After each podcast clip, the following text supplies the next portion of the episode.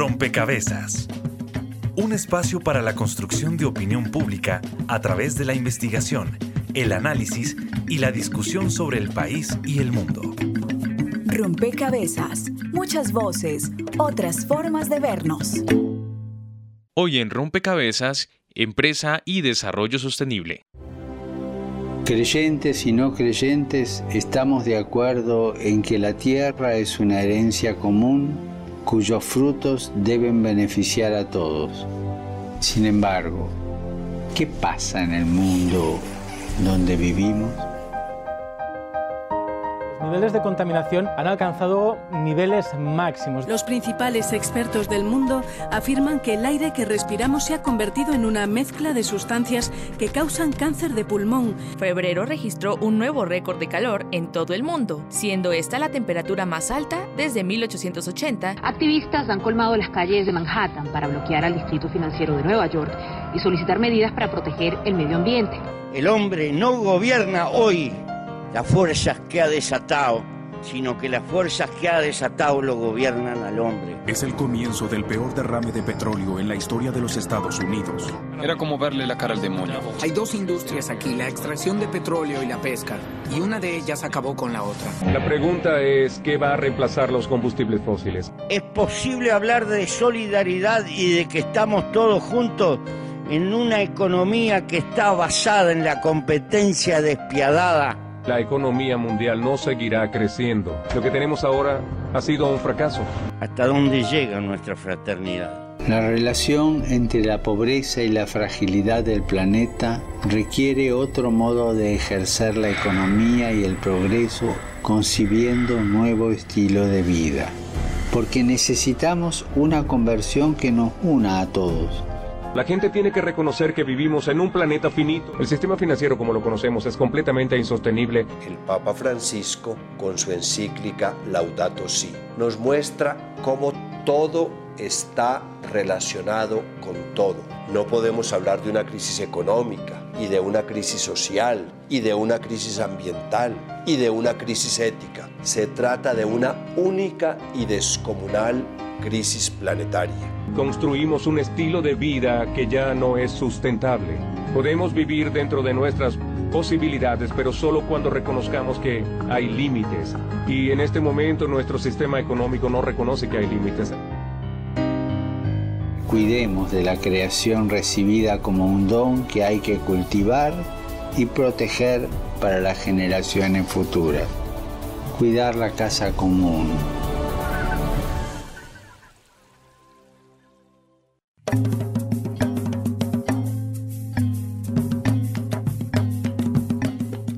Hola, ¿qué tal? Bienvenidos a esta nueva emisión de Rompecabezas, muchas voces, otras formas de vernos. Hoy queremos analizar, como ya lo veníamos escuchando, cómo el empresariado colombiano se relaciona con un desarrollo sostenible. Esto también teniendo en cuenta el panorama de retos a los que se enfrenta a nivel interno y en el entorno nacional, pero también global, como son el desarrollo, por ejemplo, de las tecnologías de la información y la comunicación, las conocidas TIC, la globalización y la conciencia por el deterioro medioambiental actual. Un asunto solamente del empresariado, también de los consumidores. Este debate que pareciera en ocasiones no tener alguna luz de esperanza. Desarrollo versus el, deterioro, medioambiental. Pues estas y otras eh, inquietudes estaremos desarrollando hoy en esta emisión de Rompecabezas de la mano de nuestros invitados y por supuesto las fichas que colocamos todas las emisiones de parte de nuestro equipo periodístico. Los estaremos acompañando en las redes sociales Daniel Garrido y quien les habla en la presentación Juan Sebastián Ortiz. Hola Juan Sebastián, saludamos a todas las personas que nos escuchan a través de Javeriana Estéreo 91.9 y los invitamos para que, como en todos los programas, sumen una ficha a este rompecabezas. Recuerden que ustedes a través de las redes sociales pueden decir qué preguntas quieren que hagamos a nuestros invitados. En Facebook nos encuentran como Rompecabezas Radio y en Twitter como Rompecabezas, reemplazando la O por un cero. Durante esta semana ya hemos tenido algunas preguntas. Es importante que ustedes sigan las redes para que sepan cuándo pueden preguntarle a nuestros expertos. También aprovechamos para enviar un saludo muy fraternal a las emisoras aliadas que nos permiten llegar a distintos lugares del territorio nacional. Saludos a nuestras emisoras aliadas. Nos escuchan en Putumayo, Nariño, Valle del Cauca, Caldas, Chocó, Antioquia, Córdoba, Atlántico, Tolima, Los Santanderes y en Bogotá. En todo el país a través de la red de Radio Universitaria de Colombia. En Venezuela por el Instituto Radiofónico Fe y Alegría. En América Latina por la Asociación Latinoamericana de Educación Radiofónica ALER. Y en el mundo entero por javerianaestereo.com y SoundCloud como rompecabezas-programa-radial.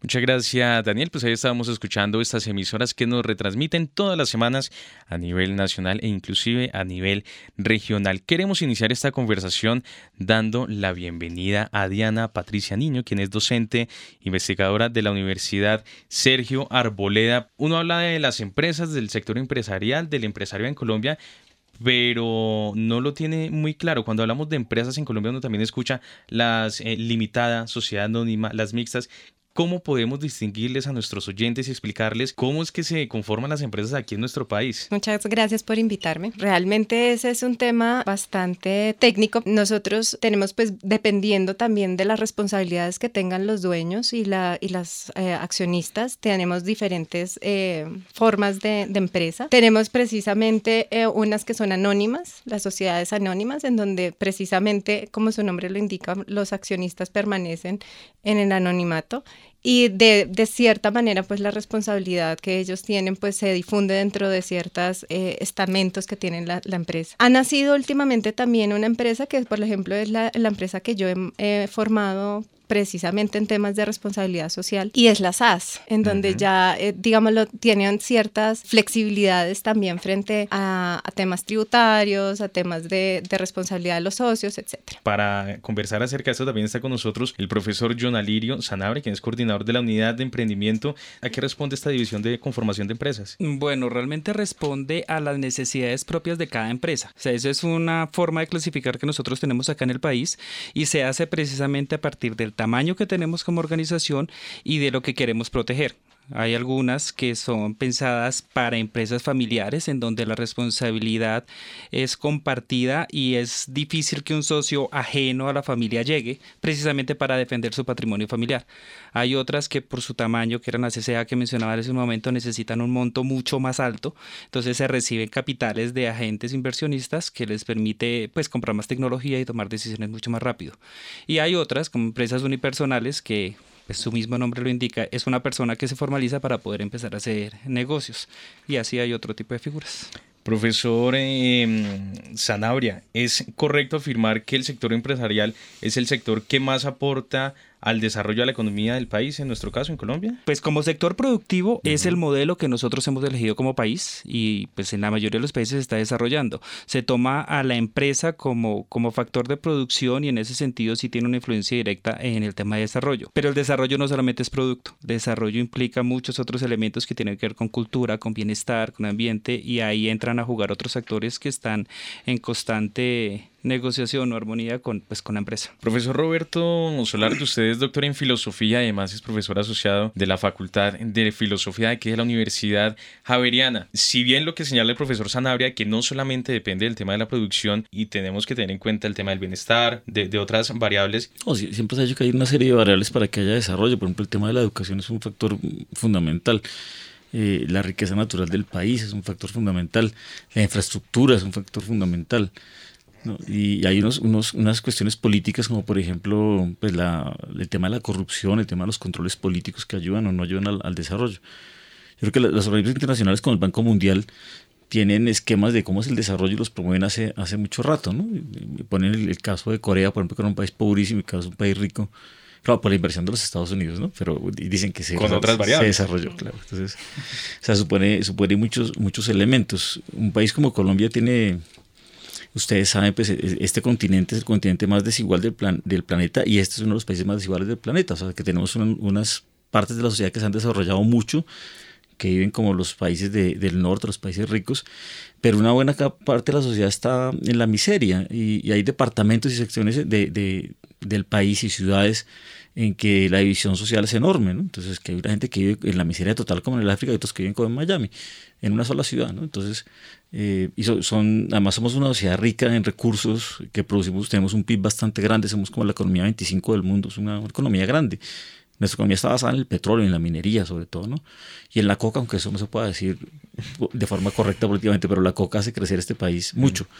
Eh, es una el cosa flujo de dinero que eso implica es sí y, que, pues. el peso que el peso esté flotando siempre al mismo nivel y que tengamos ese, ese auge de la construcción de una forma rara de unos edificios unos apartamentos tan costosos que no se, no se pueden pagar con un salario normal, eso es por, por narcotráfico. Entonces, y los políticos también son por el narcotráfico. hace mucho rato tenemos la política corrompida por el narcotráfico y eso hace que este país sea un país rico por su mala economía.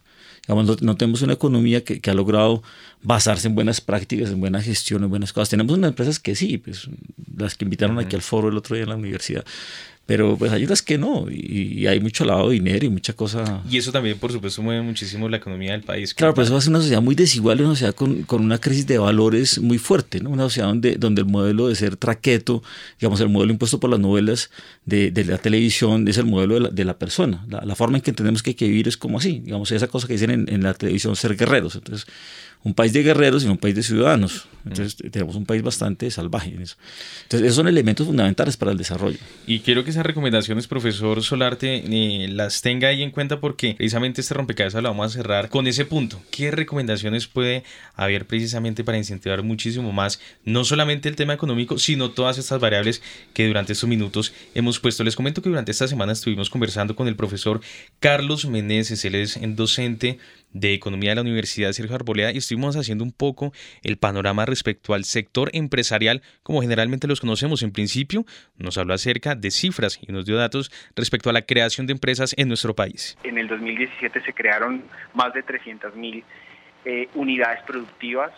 En este caso también hay que ver cuántas sociedades se crearon, que fueron alrededor de las 70 mil y 253 mil aproximadamente en, en, personas naturales. Esto es, significa más o menos un, un crecimiento del 7.3% con respecto al año 2016. Bien, el profesor Menéndez nos estaba señalando allí estas cifras de creación de empresas 2016 versus 2017. Vamos a escuchar los otros comentarios que tiene el profesor Meneses y al final hacemos esta recopilación de comentarios porque además este crecimiento, señala él, también implica una amplia eh, muerte, si se quiere, de empresas.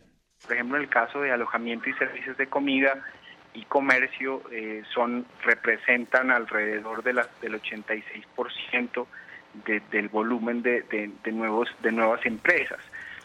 Eh, sin embargo, pues así como su como su volumen lo indica, pues también existe una altísima tasa de eh, mortalidad de estas empresas. Entonces, más del 50% de las compañías que nacen no alcanzan a superar el primer año y, efectivamente tiene unas implicaciones. Muy bien, el profesor Carlos Meneses, docente de Economía de la Universidad Sergio Arboleda, también se refirió a las zonas del país en donde más se crean empresas. Es evidente cómo Bogotá eh, captura la mayor proporción, dado el, mayor dinamismo que tiene la, misma ciudad y por lo tanto pues hay una fuga de capital, en este caso eh, de las otras regiones hacia, hacia, hacia, hacia lo que es Bogotá.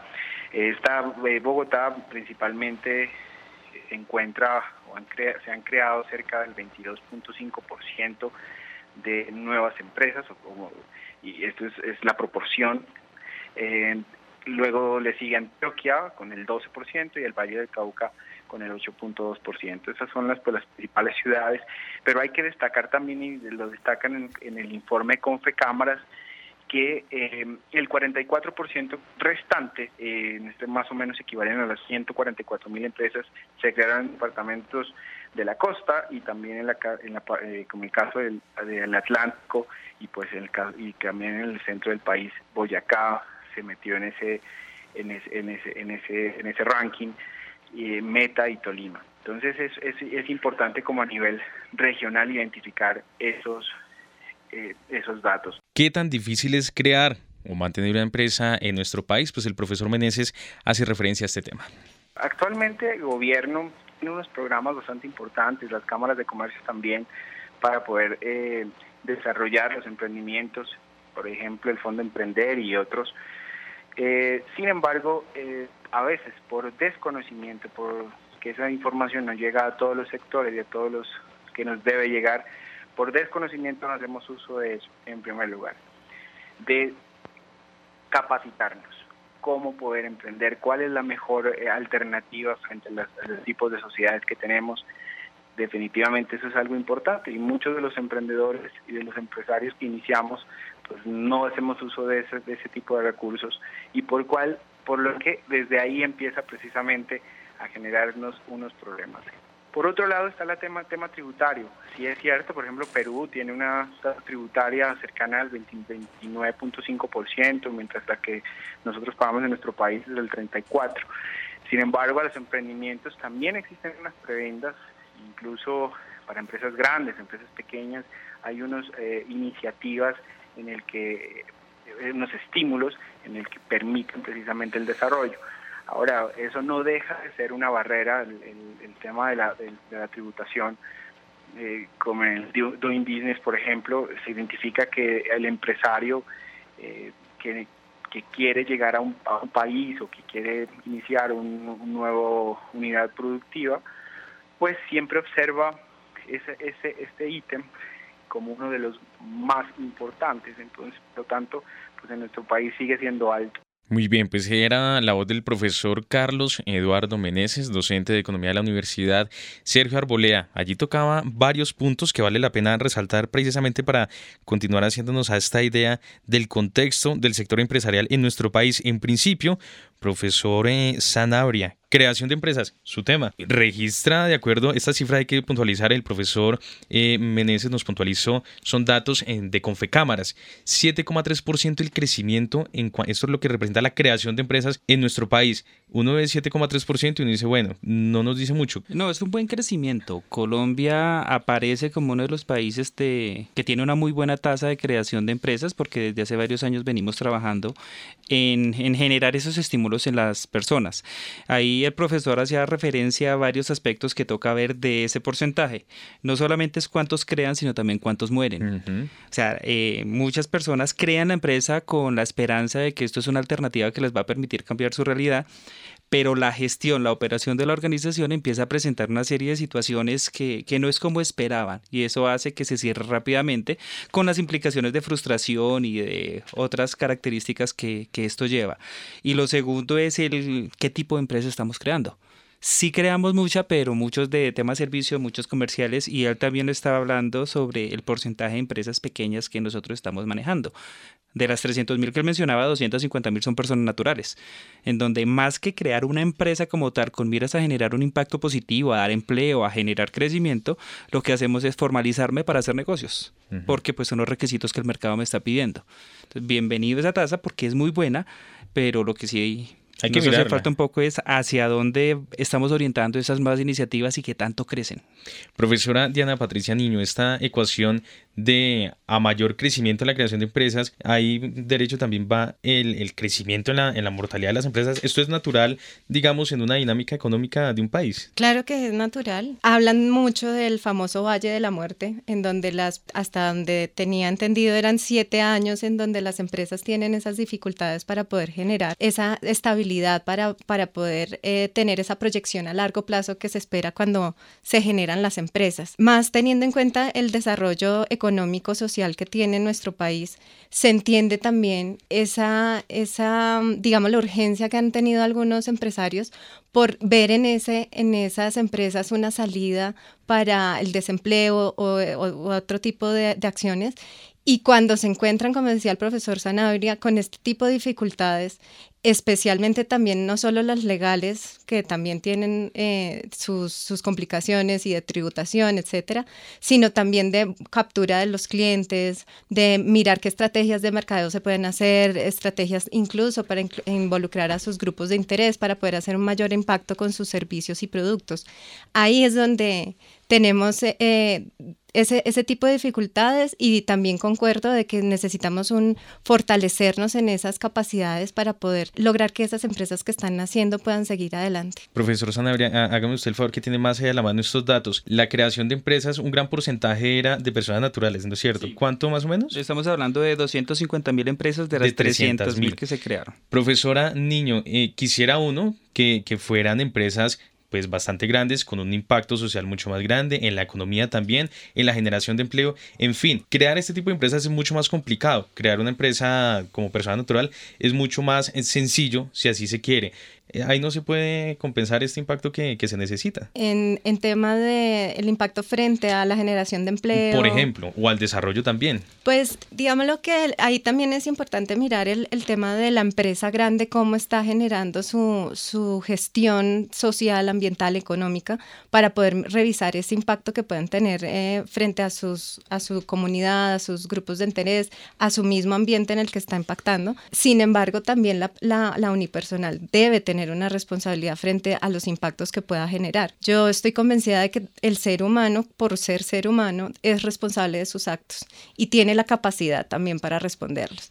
En ese orden de ideas, la, empresa eh, unipersonal también debe eh, pensarse como un actor es responsable dentro de una sociedad que puede también, puede que no sea directamente con las mismas eh, escalas y las mismas eh, proporciones que la empresa grande, pero que sí puede hacer, eh, al menos en su microambiente, una diferencia. Muy bien, y otro de los temas que nos mencionaba allí el profesor Carlos Meneses era las zonas en donde más se estaban generando empresas, donde más se registraba este crecimiento. Profesor Solarte, las ciudades principales, digamos que siempre se llevan este ranking. Quisiera volver al tema de qué tan normal es esto en la, en la creación y la generación de empresa? ¿Es normal, pues digamos, que las ciudades eh, concentren esta mayor creación de empresas o es un problema teniendo en cuenta que los sectores rurales, por ejemplo, se pueden ver un poco relegados? Depende del modelo del país y depende del modelo de desarrollo, porque por ejemplo en, España todos los pueblitos, por más chiquitos que sean, tienen su sitio empresarial ahí. Tienen, tienen una serie de empresas con las que, en las que la gente trabaja y de, las que la gente vive. Entonces hay, hay unos modelos empresariales interesantes como no centralizados en las grandes ciudades, sino por todos los países, ¿no? Entonces, y se especializan en España en los que producen eh, frutas, hortalizas, flores, eh, otros eh, tecnología, o sea, depende, los de los vinos, los de las carnes, pero está, no hay ningún pueblo que no tenga su sitio empresarial. Nosotros no tenemos eso, los pueblos nuestros son los pueblos miserables que tienen una bomba de gasolina y otras cosas así. Entonces, pues eso no genera empleo, ¿no? Y, fíjese que los empleos que están generando son empleos de, de, comida y de alojamiento, porque con el cuento que nosotros somos un país muy turístico, pero pues si no tenemos unos estándares básicos que debemos cumplir, por ejemplo, Icontec certifica los, los, los estándares de, de, alojamiento, ¿no? Pero si supongo que la empresa chiquita no está en plan de meterse en tener estándares y pagar unos estándares altos, pues eso muere rápido porque el mal servicio no atrae clientes, no, no mantiene a nadie. Entonces, igual con la comida, y la comida es caro y es complicado. Fíjese, por ejemplo, que la universidad con el tema de los proveedores de, alimentos en la Javeriana han hecho un trabajo largo para tener los proveedores que tienen seleccionados y tienen una cantidad de proveedores a los que ha educado y que son proveedores particulares, ¿no? por ejemplo, de, mercados justos, de eh, granjas agrícolas de, economía, de e, e, ecología limpia. Eh, son bastante interesantes, ¿no? porque la universidad tiene unas opciones ahí que eh, entonces ella puede generar empleo, ¿no? genera empleo a sus proveedores, pero de una manera bastante sana. Entonces, que esté concentrada la economía en las ciudades, pues eso es una normalidad desde el punto de vista del desarrollo, porque Estados Unidos tiene unos centros empresariales enormes por todo Estados Unidos. ¿no? Eh, en Europa, en Alemania, por ejemplo, la cuenca del Ruhr son una serie de ciudades, no es una ciudad, ¿no? ni siquiera la capital. Entonces, entonces yo no creo que sea una cosa normal que esté todo centralizado en una ciudad enorme como Bogotá eh, o en una ciudad que no se puede respirar como Medellín. ¿No? Entonces, o como Cali que está contaminadísimo. Usted llega a Cali y eso huele a química y a cosas. Entonces tenemos una serie de problemas de unas, de unas economías eh, demasiado concentradas que también significan esas, esas economías que concentran la riqueza en unas solas partes, en un poquito sitios y no las distribuyen. Que son las prósperas en últimas. Sí, que, pero son unas, unas prosperidades basadas en, digamos, con pies de barro, ¿no? Porque si, si pagan mal, si no tienen buena relación con los clientes, si no tienen la relación con la comunidad, si además son contaminantes, pues eso no es una cosa sostenible. La sostenibilidad es todo lo, todo lo contrario de lo que estamos haciendo nosotros en Colombia. Muy bien, pues acudimos también a las redes sociales porque hay algunas dudas y algunas inquietudes también al respecto, Daniel. Precisamente a propósito de este tema que estamos discutiendo sobre la relación campo-ciudad, nos llega esta pregunta de Lorena Gómez. ¿Cómo se puede articular mejor a los emprendimientos urbanos con los rurales cuando, por ejemplo, ninguno tiene suficiente financiación? Ella el ejemplo de eh, caso del turismo comunitario, profesor Sanabria. Bueno, eh, antes de dar la respuesta como tal, me gustaría también hacer énfasis en que Colombia es un país así como de diferentes regiones, también de diferentes condiciones en cada una de esas regiones. Nosotros somos bastante diversos en temas culturales, en el nivel de desarrollo que tiene cada uno de los espacios eso nos ha llevado a que generar un modelo en donde las empresas se creen en las ciudades se ve un poco más sencillo porque aquí se reciben capacitaciones, se recibe el apoyo, la financiación. Eh, pero a veces hemos caído en la trampa de intentar llevar el mismo modelo para generar empresas en las regiones sin reconocer las características propias de cada una de ellas. Sin embargo, eso ha ido cambiando con una serie de iniciativas. Me acuerdo de un par ahora, por ejemplo, la red de agencias de desarrollo económico local, que es una iniciativa muy interesante que se está desarrollando en varias regiones del país, en donde sí se piensa en desarrollo y en crecimiento a partir de la productividad de las empresas, pero desde un enfoque local en donde se reconocen las características propias del territorio de las personas que lo conforman y desde allí sus propias potencialidades se generan sinergias y unión entre las iniciativas para que esto genere desarrollo. Y ahora que hablábamos del tema de auto de empresas pequeñas, perdón, de personas naturales, eso pues me lleva a pensar en el autoempleo que también se ha visto en diferentes países como, como una evolución normal donde ya las empresas grandes por su tamaño difícilmente se mueven y empiezan a surgir iniciativas a partir de, la tecnología de pequeñas personas. Estados Unidos vivió esa experiencia hace tiempo. Acá lo estamos viendo, por ejemplo, con las aplicaciones. Aplicaciones de domicilios, aplicaciones de transporte, que lo que hacen es yo no me empleo en una empresa grande, sino desde mis propias capacidades empiezo a generar iniciativas. Una para el tema agro, un proyecto muy interesante que se llama Compro Agro, que desarrolló una niña de llamada Gina, en donde vio que su familia no tenía buenos resultados económicos y lo que hizo fue una aplicación para que todos los productos agrícolas se puedan subir a una plataforma y se empiecen a generar comercio con las grandes superficies, eliminando de esa manera el intermediario. Eh, la iniciativa surgió hace ya varios años y estamos hablando de más de 8.000 beneficiarios en este momento de la aplicación. Regresando a, a la pregunta que nos formula Lorena, ¿de quién depende o cómo debe ser esa articulación, una mejor articulación entre estos emprendimientos? Rurales y los, y los de las grandes ciudades cuando son contextos tan diferentes. Por ejemplo, en este caso particular del turismo comunitario, el gobierno pide que los que sean guías turísticos tienen que certificarse con eh, pasar un examen de inglés, por ejemplo, que un proyecto de, turismo comunitario en una zona, en una región alejada de Colombia, pues no va a poder cumplir con esos estándares. ¿Cómo debe ser ahí? ¿Quién debe ser el ente que busque que esto se articule mejor? Si lo hablamos desde el deber ser, debería existir una institucionalidad en el país que nos ayude a generar ese tipo de prácticas. Debería. Eh, si lo hablamos desde lo que es, no tenemos ese tipo de, espacios, a pesar de que las cámaras de comercio y las secretarías de desarrollo económico han hecho una serie de iniciativas interesantes, pero los resultados no son tan maravillosos como quisiéramos. Eh, ahí también pues tenemos que movernos nosotros también a ver las vocaciones de cada región y si hay iniciativas colectivas que se están haciendo.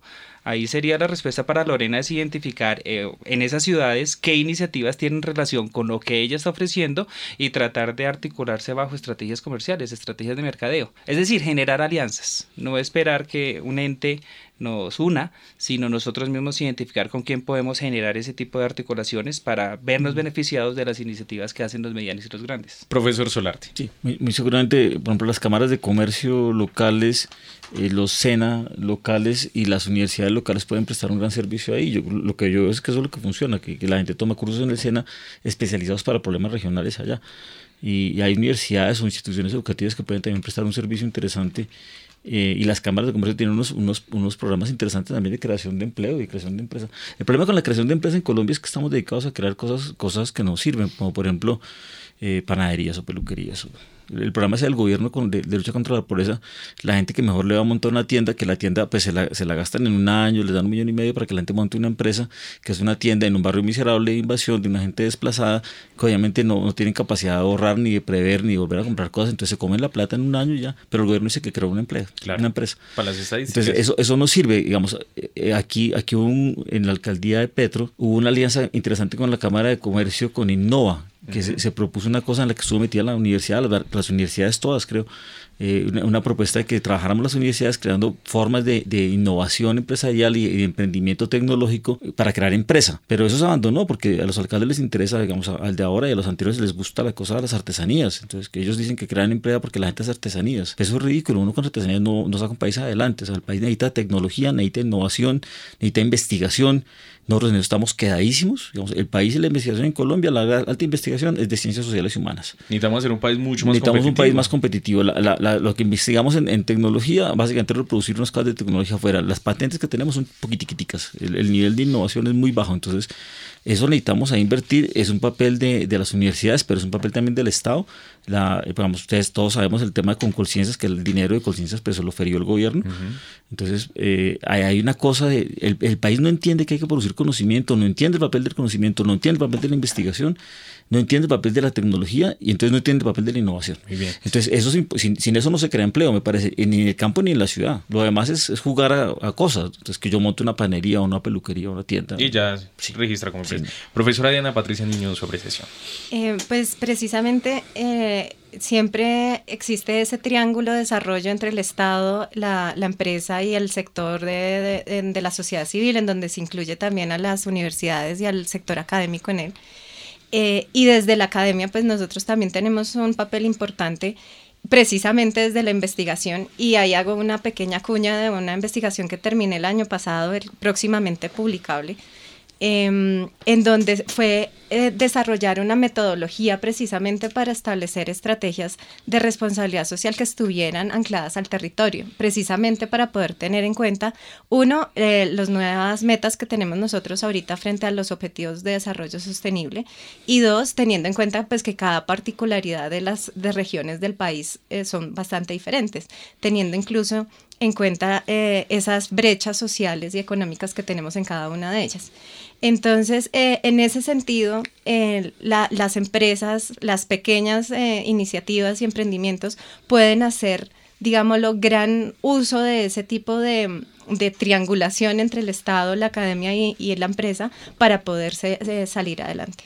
Muy bien, pues antes de seguir con más comentarios, yo los quiero invitar a que nos vayamos a la vereda de Cantares. Está ubicada a una hora de Cincelejo y allí está Mónica María Basilio. Ella hace parte de la comunidad precisamente indígena allí en esta vereda y ella lleva 13 años en Asomartín, una asociación de mujeres que elaboran y venden artesanías indígenas tradicionales. Un claro ejemplo precisamente de lo que hemos venido hablando. ¿Cómo ha sido este proceso para ustedes crear precisamente esta asociación Asomartín? Muchas gracias por la invitación. Para nosotras, eh, Asomartín es una asociación que surge precisamente por eso, por la necesidad de visibilizar nuestros derechos, no nuestra nuestro trabajo. Somos una asociación de mujeres dedicadas a la elaboración y comercialización de artesanía en caña flecha. Llevamos 20, 19 años de organización, pero en la artesanía como tal llevamos seis años ya larguitos. Y pues ha sido un proceso bastante largo y difícil, sobre todo para entrar a la parte de mercado. Pero como nuestros productos son únicos, eso nos ha permitido mantenernos con el esfuerzo de mucho apoyo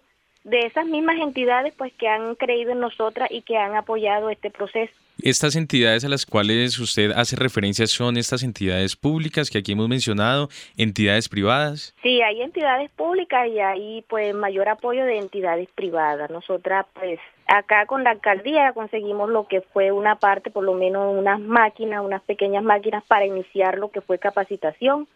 Luego hicimos parte del programa Mujer, eh, Mujer Rural y Oportunidades Rurales, donde afianzamos nuestros nuestro conocimiento y fortalecimos esa parte de, de, maquinaria para elaborar nuestros productos que hoy tenemos en el mercado pues con una gran posesión. Mónica, ¿esto qué representa para ustedes, a Martín, ustedes como asociación, este eh, movimiento que ustedes tienen, qué representa para la comunidad allí en la vereda eh, de Cantares, a una hora de Cincelejo? Pues nosotras, pues como organización, un referente, claro, nosotras somos un referente aquí en nuestra comunidad. Eh, la organización representa esa mujer luchadora, trabajadora, con ganas de seguir adelante cada día, de luchar y, fortalecer esa economía familiar. Pues a nosotras poco o mucho, pues generamos una mano de obra con la cual eh, ay ayudamos a, en nuestra, nuestro hogar esa economía familiar que hoy está bastante pues deteriorada. Muy bien, y a futuro, ¿cómo ven ustedes precisamente esta asociación? Pues nosotras a futuro lo que queremos es pues posesionar nuestra nuestra mercancía, nuestro nuestra artesanía, eh, posesionarla en un mercado internacional. Pues nuestros productos son de muy buena calidad, son unos excelentes diseños y pues ellos merecen estar fuera de, dentro y fuera del país. Ser conocidos, sí. Pues es Mónica María Basilio, hace parte de la comunidad indígena en la vereda de Cantares, queda muy cerca allí de Cincelejo y hace parte desde hace 13 años de Asomartín, una asociación de mujeres que elaboran y venden artesanías indígenas tradicionales. Quiero mostrar esta voz de Mónica precisamente para revisar como uno de los tantos emprendimientos que hay en nuestro país que vale la pena también destacar, no solamente los que se hacen en estas principales ciudades y que suman a estos porcentajes que ya veníamos referenciando, sino también allí en los sectores rurales. Vamos a hacer una breve pausa en rompecabezas y ya regresamos porque nos vamos a entrar de lleno en esta última parte al tema del desarrollo sostenible de las empresas en nuestro país. Están escuchando Javeriana Estéreo, sin fronteras.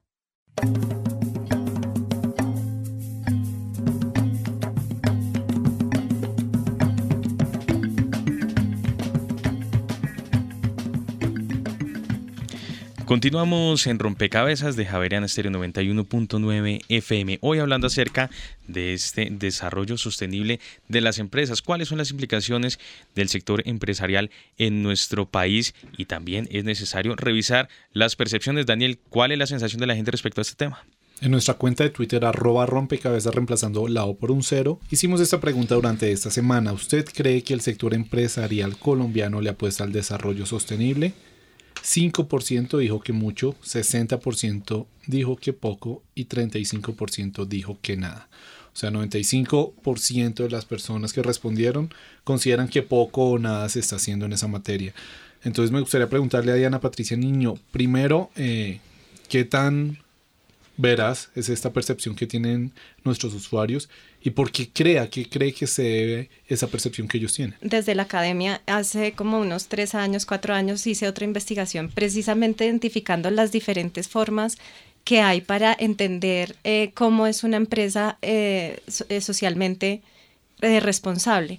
En ese orden de ideas hay una visión en la que es, en palabras normales, ese, esa greenwashing, esa, esa forma de lavar la imagen, en la que simplemente hacen unas donaciones, generan algún tipo de, de pañitos de agua tibia en la comunidad para tener una licencia social para actuar y cuando realmente eh, se necesita un impacto de ellas, hacen algún recorte, tienen alguna crisis eh, y lo primero que hacen es, eh, recortar este tipo de gastos.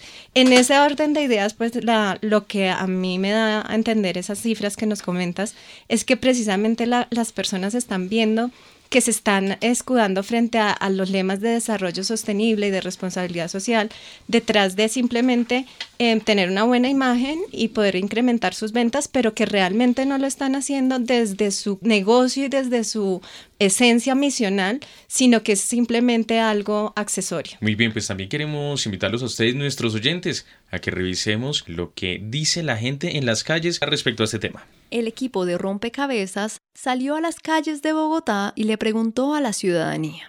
¿Cómo se imagina un desarrollo empresarial responsable? No sé, yo creo que tiene que ver cómo formar empresa, pero teniendo en cuenta el entorno social, en la parte ambiental, la parte, no sé, de humana. Entonces es como hacer algo sostenible. No sé, seguir paso a paso. Uy, no tengo ni idea. No, no sabe, no responde. Es la persona que, o las personas que cumplen con su trabajo. Lo imagino yo con empresas que se concienticen del daño al medio ambiente que le hacen, algunas de ellas, que dejen de utilizar ciertos productos que le hacen daño a la gente y demás, y que se preocupen más por los mismos consumidores que más allá de sus intereses económicos y personales puede desarrollar diferentes actividades y es una empresa totalmente independiente capaz de, de generar muchos cambios en la sociedad. Informó para Rompecabezas Jenny Castellanos.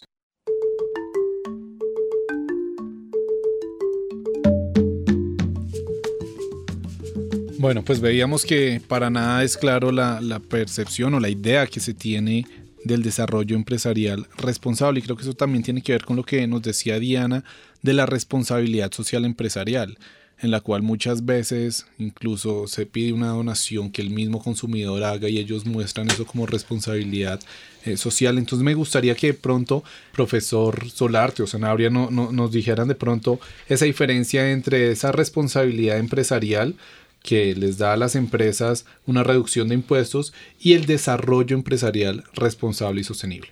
Sí, es que ya, lo dijo Diana, el, tema de que las empresas están dedicadas a tener acciones de buena imagen. De hecho, lo que se mira es la reputación. Ahora, el índice de reputación es un poco más complicado porque mira otras cosas. Mira, en realidad, como todo el clima interno y externo de la empresa. Pero si uno piensa en responsabilidad social, no tiene que pensar en el impacto interno y externo que genera la, la empresa, la organización y que, que, los genera sobre su grupo de, sus grupos de interés, que son varios, ¿no? Entonces, por ejemplo, internamente no es solamente beneficiar a los dueños o los accionistas, sino, por ejemplo, los trabajadores. Y en Colombia esa, esa diferencia salarial tan enorme, somos un país con una diferencia grandísima, es que yo creo que la, el otro día oyendo las cuentas, por ejemplo, en Japón la diferencia entre, entre el sueldo más bajo y el más alto es de 1 a 4, ¿no? O sea, la señora del aseo se gana 4, 1 y el otro se gana, el independiente gana 4. Aquí en Colombia esa diferencia es enorme. Entonces, esas diferencias de, sociales nacen de los sueldos de las empresas. Las empresas alegan que no pueden pagar mejor porque se quiebran. Que uno ve que no, porque después cuando miran la rentabilidad, pues eso ganan una cantidad de dinero. Los bancos, por ejemplo, se multiplican. Entonces, allá hay una cuenta mal hecha, hay mucha, digamos, mucha, una posición muy egoísta de los empresarios de no querer pagar justamente.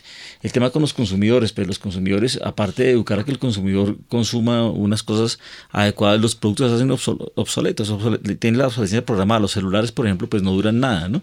Y los productos son productos desechables, no son productos de largo plazo. Entonces, se incentiva un consumo masivo de productos desechables que además van a generar más basura y más no sé qué. Las empresas eh, con el tema, el tema ambiental pues cumplen una serie de sellos y cosas, pero ni siquiera la basura la reciclan, porque nosotros en Colombia no reciclamos la basura, ¿no? O sea, tener la basura separada en la fuente, que es en la empresa. No, se le entrega a la empresa del distrito, que haya contratado la, la alcaldía o el gobierno local, se le entrega eh, la basura, que ella haga lo que quiera, eso no puede ser, ¿no? Eh, las aguas y las cosas que están de las empresas eh, tampoco se limpian. ¿no? Entonces hay una cantidad de daños que hacemos por todas partes y no respondemos. Con las comunidades, las comunidades se manosean, el Papa lo dice ahí en el texto, ¿no? Se hace un programa en, las comunidades, en la comunidad y luego se lo deja abandonado y el programa no se puede sostener solo. Entonces hay un manoseo a las comunidades, digamos aquí lo que es Ciudad Bolívar y Soacha, eh, en cualquier ciudad, yo estaba en Cartagena fin de semana, por ejemplo Santa Rita, allá han ido cantidades de empresas a hacer donaciones, festivales, navidades, fiestas de los niños, y van, entonces la foto, el informe, no sé qué, y hasta ahí. Entonces, de eso no se trata, se trata de generar una relación estable con la comunidad, porque la comunidad eh, tiene relaciones con la empresa y hay que mejorar esa relación. Hay empresas que lo pueden hacer bien, pero hay empresas que, que efectivamente lo que quieren dar imagen. Entonces, si hay unos estándares, yo, yo invitaría a que los empresarios miraran los estándares internacionales. Está el Pacto Global, está el World Reporting, está la ISO 26000 que digamos, uno tiene que inventarse una cosa que ya está inventada en el, en el mundo. Entonces, ahí hay unos criterios, unos, unos directrices para que uno siga la responsabilidad y aplique y, haga esas cosas bien. Profesor Sanabria, esto puede que salga un poco más costoso, pero tendría que responder a la ética empresarial, ¿no? Desde luego, y, escuchando al profesor también pensaba en cuál es la postura que nosotros como consumidores y la sociedad civil tiene frente a las prácticas de estas empresas. Estamos acostumbrados a que eh, las empresas lo hacen y nos acostumbramos a que es así. Y simplemente con una donación, con un ejercicio de esta naturaleza ya están cumpliendo, pero la tendencia global no es esa. Es que las empresas tienen que responder por sus actos y los usuarios estamos mucho más informados, tenemos que ser muchísimo más críticos sobre cuáles son las acciones que realizan las empresas y pues la forma en que nosotros como usuarios podemos castigar este tipo de prácticas es con mercados. Si nosotros por eso el tema de emprendimiento es tan interesante acá, eh, siempre le compramos a la misma empresa y no hay más alternativas, no vamos a poder tener condiciones para decirle cambie porque pues esa es la oferta ganadora. Pero si empezamos a buscar otro tipo de iniciativas, empresas locales, nuevas propuestas que sí desarrollen este tipo de prácticas, tendremos una posibilidad de decir, usted como empresa no está cumpliendo, bueno, pues miro las que sí lo están haciendo y empiezo a hacer una clasificación desde allí. O sea, un poco más inteligente en el mercado. Solarte. Y la una de las ventajas del emprendimiento es una ampliación grandísima de la oferta. Sí, claro, claro. Podemos ofrecer mucho más y también podemos empezar a buscar de dónde viene y conocer un poco la trazabilidad que tiene tanto el producto como la empresa. Si yo soy capaz de reconocer cuáles son las fuentes de dónde vienen los productos, de dónde viene la oferta, así mismo puedo tomar las decisiones. Antes de irnos con más oyentes, profesora Diana Patricia Niño, lo que usualmente uno escucha es eh, las empresas tienen que ser eh, responsables con el medio ambiente, que es como lo que, lo que más sufre muy seguramente o lo que uno más conoce. ¿Qué otras implicaciones eh, se pueden tener en cuenta también para que las empresas pues puedan tener un, desarrollo más responsable a nivel empresarial. Como decían ahorita también, eh, nosotros tenemos que tener en cuenta todos los grupos de interés, tanto internos como externos. En ese aspecto, pues tenemos una responsabilidad social muy grande, pues eh, con los internos, más allá de, de los accionistas y demás, los primeros son los trabajadores. Y más allá de cumplir con las normas legales que nos exige la ley, ser legalmente responsables, hay muchas cosas que se pueden hacer para poder eh, mejorar la calidad, la calidad de vida de nuestros trabajadores. Y de ahí en adelante, revisar a nuestros proveedores, que no, que primero, pues que cumplan toda la, normativa, que no haya violación de los derechos humanos, pero asimismo, pues eh, mirar cómo también uno puede empoderar a, sus, eh, a todos sus grupos de interés para poder generar una cadena desde el primer eslabón hasta el consumidor de manera responsable. En ese aspecto también creo que la empresa tiene un papel importante porque el consumidor necesita tener ese tipo también de, de, visión y de capacitación o educación, porque nosotros todavía en Colombia simplemente estamos tomando decisiones de mercado por el precio. Llegamos y miramos cuál es el producto más barato, el servicio más barato y ese es el que tomamos. Necesitamos también que ahí la empresa tenga un papel importante para poder sensibilizar a los consumidores y entender lo importante que tienen las decisiones de consumo en el país. Tenemos otra pregunta en las redes sociales. Diego Rodríguez nos pregunta, ¿cómo encontrar un equilibrio entre ganar dinero y hacer las cosas sin perjudicar a nadie? Profesor Zanabria. Bueno, pues eso es parte de, de la formación humana que nosotros tenemos que tener. Y como lo decía el profesor hace un par de minutos, hemos caído en una trampa, en una crisis de valores tan impresionante en una sociedad como la nuestra, una sociedad en donde los medios de comunicación nos muestran permanentemente al, héroe como aquel que hace trampa, que elude los caminos, que, obtiene más sin importar el medio. Eso es parte de lo que desde las mismas universidades también estamos tratando de, combatir, esa crisis de valores. O sea, tenemos que formar una sociedad sana, una sociedad que se comprometa con el otro, una sociedad que colabore.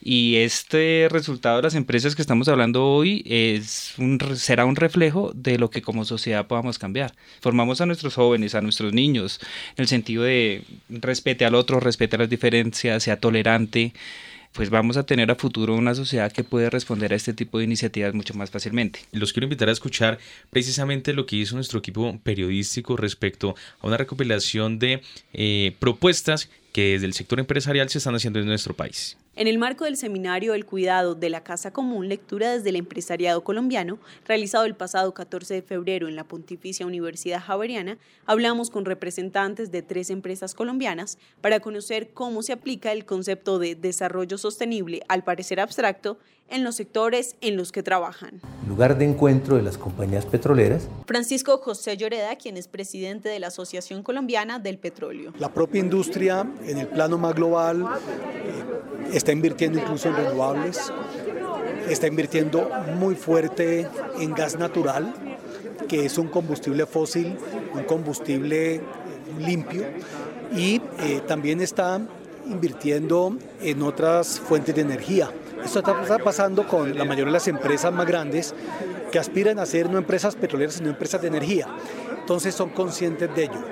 En el caso colombiano, la industria petrolera es pequeña, eh, aporta con recursos a la nación, aporta al desarrollo regional y es consciente de que todos los procesos que adelanta deben ser eh, respetuosos con el medio ambiente.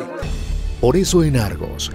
José Alberto Vélez, expresidente de Argos. El empresariado colombiano, muy particular una, una industria como la que yo trabajé, que era Cementos Argos, pues es una industria que nos permite definitivamente mm, trabajar con una economía circular, pensando en reciclaje de materiales, pensando en el uso de subproductos, en el coprocesamiento de residuos, en todos esos elementos que me parece que son los fundamentales. Aviatur nació hace 58 años. Jean-Claude Besudo, presidente de la organización Aviatur. Qué bueno con la tecnología ayuda a los seres humanos sin eliminarlo y sin quitarle el aspecto humano a las empresas. Facilitar al contrario, pero ni quitar empleo, ni quitar el contacto y la proximidad con el ser humano.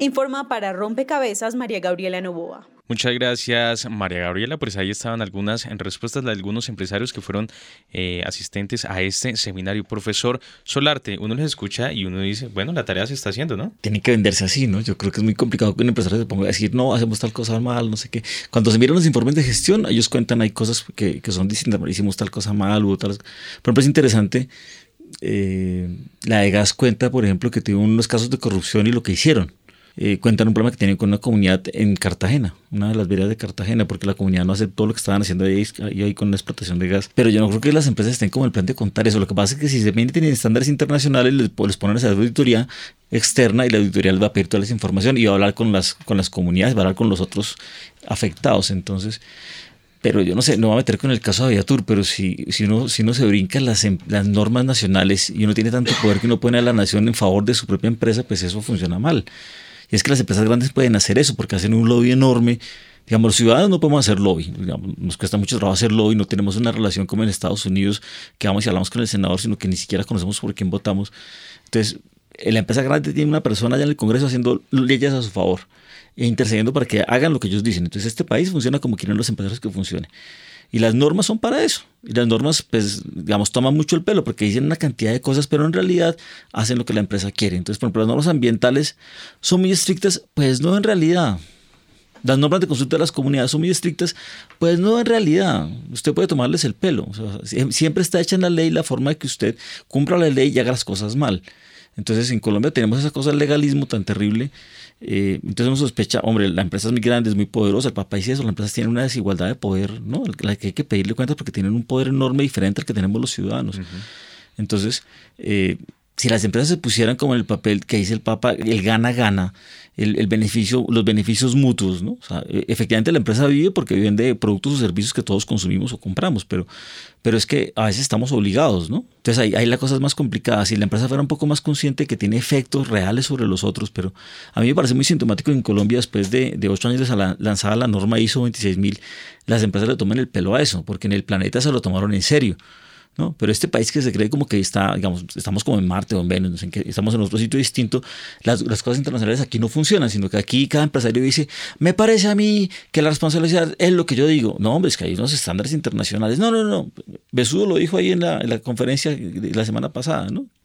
Entonces, dice uno, hombre, gravísimo, gravísimo que esta gente piense que ellos son quienes tienen la razón en el planeta sobre las cosas que hacen, porque es que están las normas internacionales, hay los acuerdos internacionales de todas estas cosas. Que son referentes. Claro, nosotros deberíamos en Colombia aplicar esas cosas, conocerlas, estudiarlas y dejar de pelear con eso, y dejar de pelear con el planeta, con la esencia del planeta, con la civilización del planeta, y asumir las cosas que están en el planeta, la ciudadanía planetaria. Muy bien, pues nos queda muchísimo tema, por supuesto, por hablar, muchas preguntas de oyentes, pero el tiempo se nos acaba y por eso quisiera terminar con una reflexión de cada uno de ustedes muy puntual respecto, aquí hemos hablado acerca de las empresas y el sector empresarial colombiano.